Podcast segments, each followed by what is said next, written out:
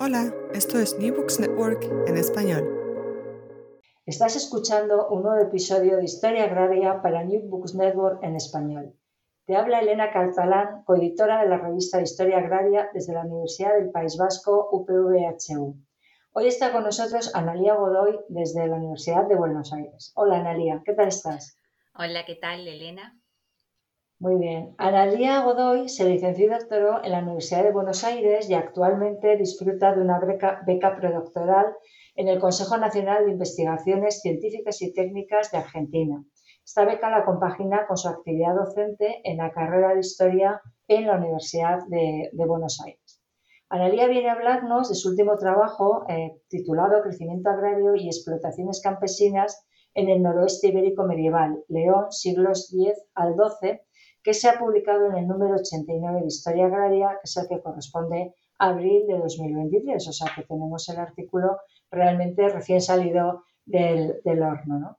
Eh, bueno, Analia, una medievalista eh, argentina, mm, hablábamos antes, antes de empezar, no te queda más remedio que eh, bueno, pues estudiar medievo europeo y imagino que este trabajo también forma parte, ya que eres muy joven y acabas de, bueno, estás disfrutando de una beca postdoctoral, tendrá que ver con tu, con tu tesis doctoral.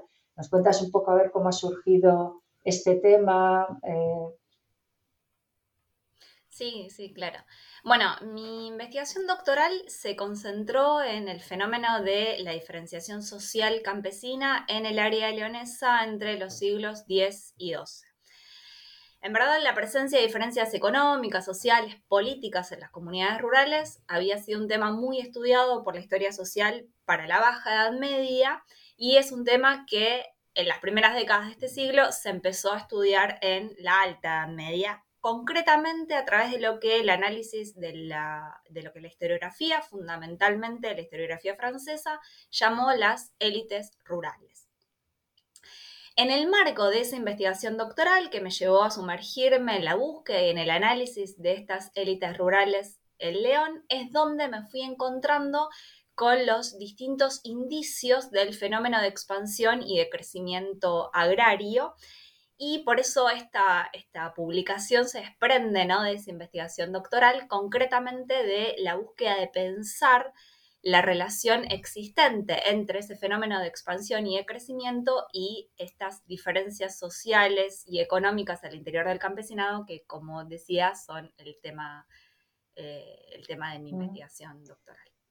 Eh, muy bien, en la introducción de, tu trabajo, de hecho, em, eh, retomas el, debate, bueno, o, nos planteas que vuelve a haber un debate encima de la mesa. Digo vuelve porque este debate yo cuando estudiaba el siglo pasado también, eh, cuando nos hablaban de medieval, hablábamos un poco de esto, ¿no? Entre el crecimiento agrario, lo que es la, colonización de, tierras incultas, los modos de colonización, y esto se ha, como bien estás diciendo, se ha visto desde perspectivas eh, un, poco, un poco diferentes. Este, este debate, ¿tú dónde te sitúas en este debate?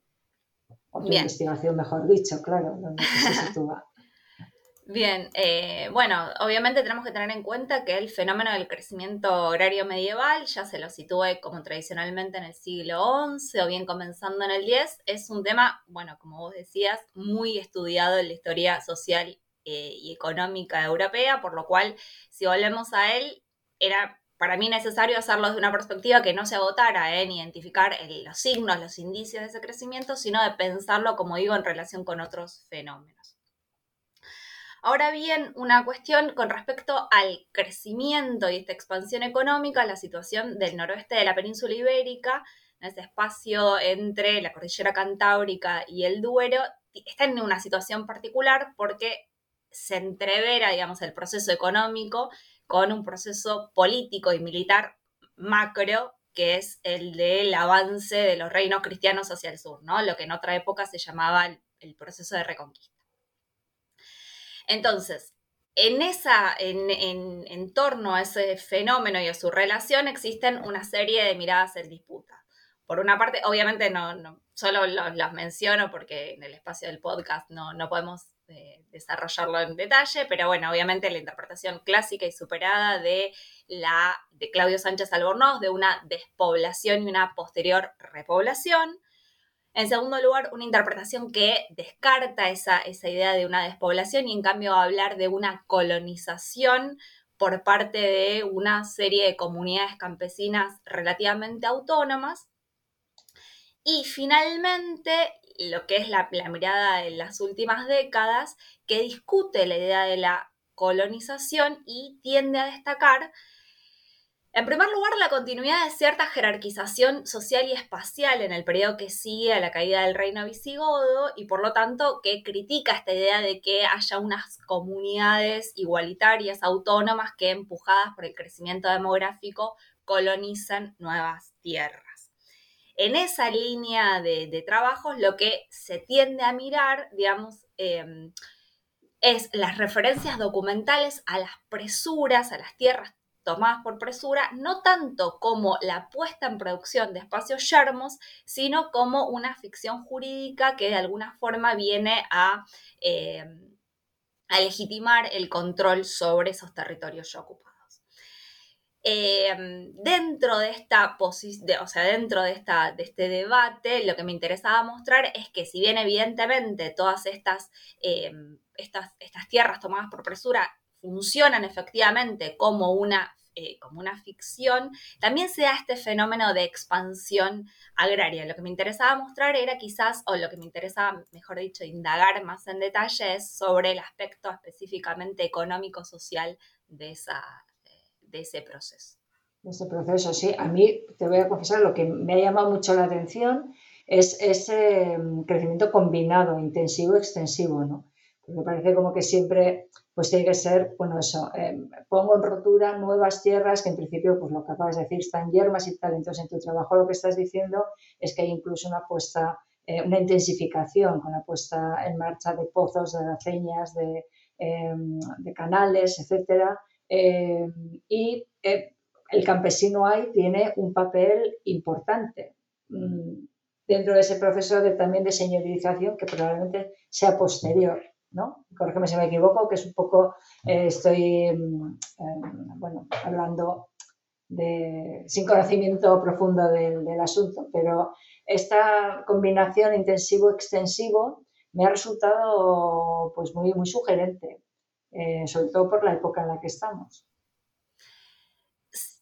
Sí, y en cuanto a lo intensivo, también la, la a, lo que me, concentré bastante es en la, cuestión de los acuerdos de plantación de viñas, porque ahí también tenemos como la transformación de espacios en viñedos, en majuelos, y eso sí está ligado a la demanda, a la demanda señorial. Claro, eh, señorial y sobre todo también monasterial, porque es zona de, eh, de monasterios, también de iglesias, de iglesias de las comunidades, ¿no? bueno, puede decir que también es una señorización muy distinta a la que luego va a haber eh, más hacia el sur, mucho más democrática, así se puede utilizar, no se puede utilizar ese término, pero bueno, quiero decir que son señores menos señores, ¿no? Menos, no sé cómo explicarlo, menos, con menos jerarquización quizá que lo que luego vendrá a medida que nos vayamos expandiendo, expandiendo hacia el sur. Pero bueno, ya te digo que son cosas que me han ido sugiriendo a mí a medida que yo iba leyendo tu, artículo. ¿no? A mí eh, me gusta mucho preguntaros por, los entresijos de, del trabajo, ¿no? Porque claro, em, estamos allá hablando, los oyentes estarán escuchando, pues bueno, que roturamos, intensificamos, los señores, los campesinos, pero claro, estamos hablando del siglo XI, del siglo XII, entonces, me gustaría que contara sobre todo, porque esto es un podcast de divulgación, eh, para la gente que, no es historiadora, que no se ha acercado nunca a las fuentes de la Edad Media, eh, qué tipo de fuentes eh, has utilizado para poder hacer tu estudio. Bueno, em, para mi trabajo lo que utilicé son las colecciones diplomáticas. concretamente como está centrado en la meseta leonesa, que es donde aparecen más documentadas estas prácticas vinculadas al crecimiento agrario, que después las, podemos mencionar, bueno, las,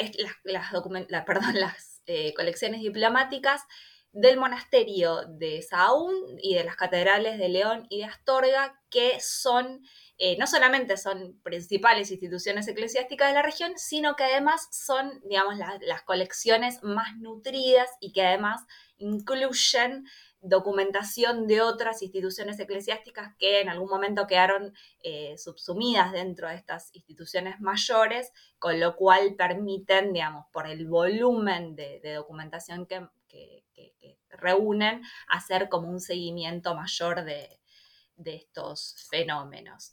Y además, eh, los textos forales del Reino de León lo que yo hice en este, en este trabajo y también en mi tesis es digamos, una identificación de los mecanismos del crecimiento y en los casos en los que me fue posible un seguimiento, si se quiere, más pormenorizado, personalizado casi, de los campesinos que participan de estos, de estos procesos.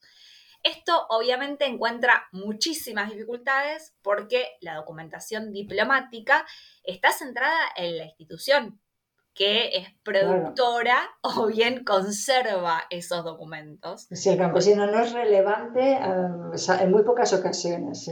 Exactamente, en verdad solo lo encontramos cuando se vuelve relevante para esa institución, es decir, en el momento en el que le vende una tierra, en el momento en el que dona una tierra. Con lo cual, en muchos casos, lo que me encuentro o lo que me fui encontrando es una referencia, no sé, de una venta o de una donación en la cual se refiere que esa tierra se tiene por mitades o que esa tierra se tiene porque se la puso en producción en algún momento y no tenemos mayor información sobre en qué momento, en qué tierras eh, o, en las tierras de qué institución o de qué laico fue desarrollado un acuerdo de plantación por mitades, por ejemplo. Son muchísimas las lagunas y quizás a esa persona después me la vuelvo a encontrar, eh, ya digo, a través de un análisis muy, muy pormenorizado, me vuelvo a encontrar ese campesino que es propietario en otra villa o que aparece eh, en una corte regia. Eso es lo que me ha permitido de alguna forma trazar esas, esas trayectorias.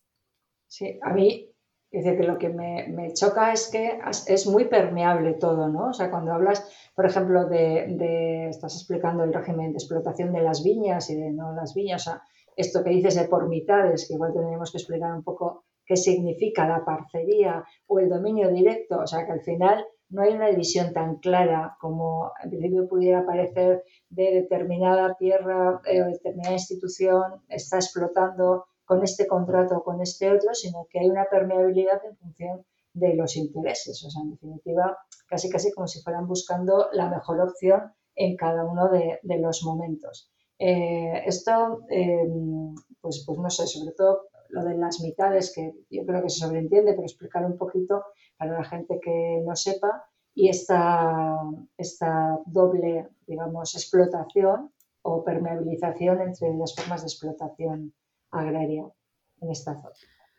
Bueno, em, en verdad yo lo que fui identificando son como dos grandes formas de expansión o de crecimiento, a través de las cuales los señores, ya sean eh, aristócratas laicos, ya sean eh, los monasterios, de alguna forma fomentan eh, este crecimiento agrario.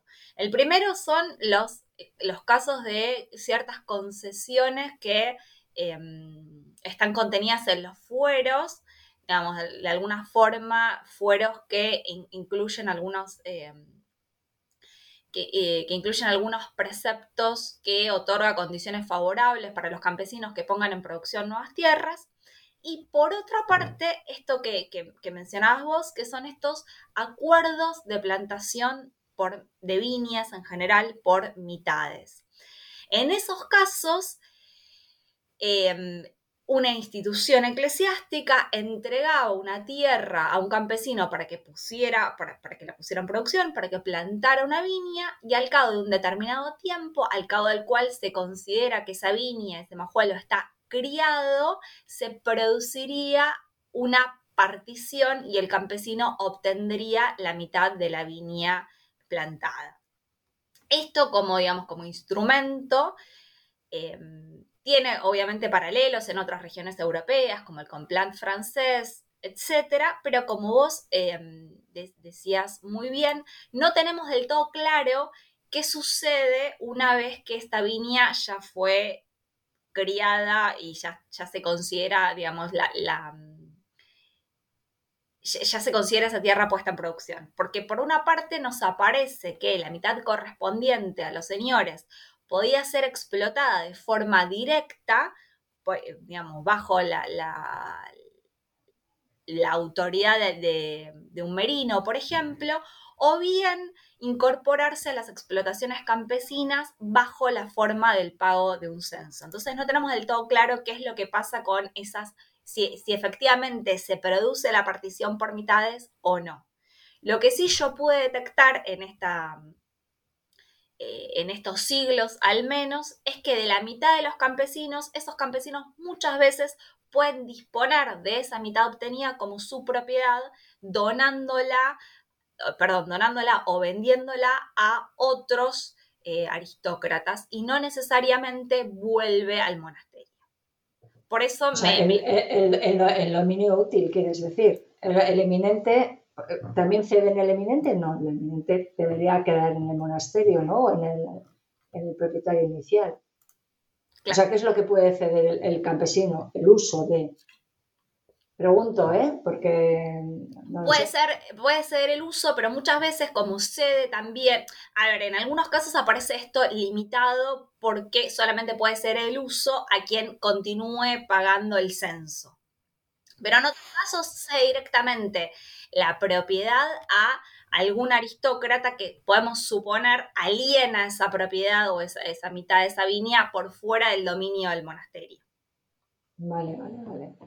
O sea que, bueno, claro, las relaciones de, propiedad en, el medievo y en época moderna también son muy complejas. No tiene nada que ver con la propiedad burguesa, que tú tienes algo y es tuyo y haces con ello lo que te parezca oportuno, ¿no? Aquí hay muchas implicaciones. Bueno, no sé, estaba yo pensando que, claro, también, bueno, lo digo para la gente que no lo sepa, una viña, desde que se planta eh, la vid inicial hasta que produce fruto, pueden pasar entre 4 y 10 años, dependiendo un poco de las zonas y demás. Entonces, claro, es una inversión inicial eh, que el campesino probablemente no se pueda permitir y probablemente el señor tampoco. El, llegar a este tipo de acuerdos, eh, bueno, una de las razones, no digo la única, pero seguramente eh, tiene que ser esto, porque luego ya, por ejemplo, en época moderna es un sistema que se sigue, que se continúa eh, a la hora de poner en explotación las viñas. Y una pregunta, y esto ya es curiosidad personal mía. Em, Perdón, sí, sí, sí, claro, claro. Es una inversión además fundamentalmente de trabajo y por eso también quizás algunos historiadores destacan este carácter otra vez usando una palabra que no convendría, democrático de la plantación de viñas en el sentido de que, de vuelta,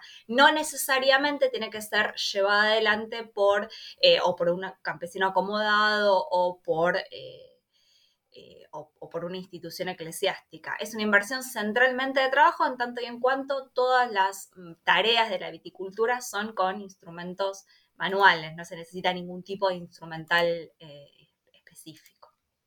Está claro. Eh, no, yo lo que te iba a decir, ¿hasta qué punto en esta expansión agraria tiene que ver la obligatoriedad del pago del diezmo? Porque claro, en el momento que un monasterio o que una iglesia o que un señor, igual me da, pero sobre todo los eclesiásticos, están potenciando la expansión, la expansión territorial, definitiva, lo que están ampliando es su dominio decimal o, los derechos que tienen sobre los diezmos de eh, tierras que son, son lejanas, ¿no? Y, bueno, no sé si has visto en la documentación eh, algo en este sentido. Sí, quizás no directamente vinculados con el pago del diezmo, pero sí con la presión señorial eh, en general. Esto para mí se ve muy claramente, digamos, la relación que existe entre em, el crecimiento agrario y la demanda señorial, me parece que se ve muy claramente si uno tiene en cuenta los espacios en los cuales se desarrollan los acuerdos de plantación por mitades. em, además de este seguimiento de los campesinos que, aparecen en los contratos, algo que me resultó muy útil e interesante hacer en este trabajo es cierta, cierto análisis de la dimensión espacial, localizando Claro, localizando. Obviamente cuando la toponimia lo permite, ¿no? Donde, donde uno puede ubicar estos lugares. Pero los lugares en los que, digamos, podemos reconocer que se han llevado adelante estos contratos de plantación por mitades, em, son espacios que se encuentran directamente ligados con los centros de demanda y de consumo eh, no solamente en el entorno de, la ciudad de León, sino también vinculados con estas instituciones eh, eclesiásticas que fomentan esos, esos procesos. Así que sí, no solamente con el diezmo, sino con eh, en general la mayor presión sobre, sobre la economía campesina. y, el incremento de la demanda tendría que ver también con el Camino de Santiago, con la expansión del Camino de Santiago, claro, estáis ahí en mitad del camino y me imagino que todo el flujo de peregrinos y demás también estimularía toda esta plantación de vides, ¿no? Que llevada a cabo por los, por los monasterios. Em, vale, pues, pues no sé, yo si quieres añadir em, algo más, quieras que no hayamos hablado y quieras enfatizar o contarnos, pues... Eh, no, solamente para, cerrar, em, bueno, pueden leer el trabajo, pero básicamente lo, que me interesaba destacar a mí en este trabajo es que em, si bien obviamente este crecimiento está vinculado, como decíamos, a, ese, a, esa, esa mayor presión y a esa mayor demanda de, de la economía señorial, eh, permite este crecimiento cierta reproducción de las explotaciones campesinas y al no ser homogéneo el mundo campesino, el impacto de este fenómeno de crecimiento tampoco va a ser eh, homogéneo, no va a ser las mismas consecuencias que tenga para los campesinos más pobres, para los cuales pudo suponer una forma Em, de complementar su ingreso que para los campesinos más ricos. De hecho, una de las cosas que a mí me resulta más interesante de, profundizar en este aspecto del crecimiento es ver que incluso en estos em, acuerdos por mitades en los que se supone que participan los campesinos más pobres, no me encontraba necesariamente con los campesinos más pobres, sino con un sector incluso relativamente acomodado para los cuales evidentemente estos mecanismos supusieron formas de consolidar su, eh, su posición económica. ¿no? El apasionante mundo, mundo de la Edad Media, mucho más complicado de lo que, de lo que creemos, eh, mucho menos uniforme de lo que de lo que normalmente explicamos también cuando explicamos este tipo de cosas, ¿no?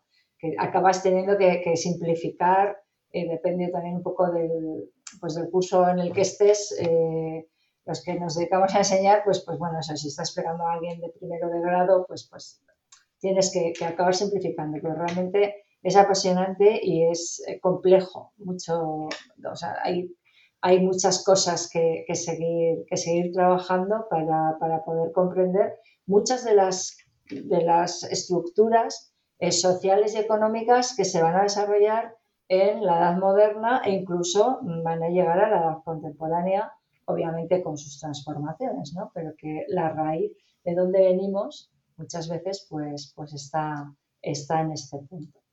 Bueno, pues muy interesante la conversación con, con Analia Godoy eh, de la Universidad de, Buenos Aires. Eh, encantada de saludarte y, bueno, pues eh, nos veremos o nos oiremos, mejor dicho, en, próximos episodios y intentaremos explicar y dar a conocer los trabajos que se publican en Historia Agraria. Un saludo.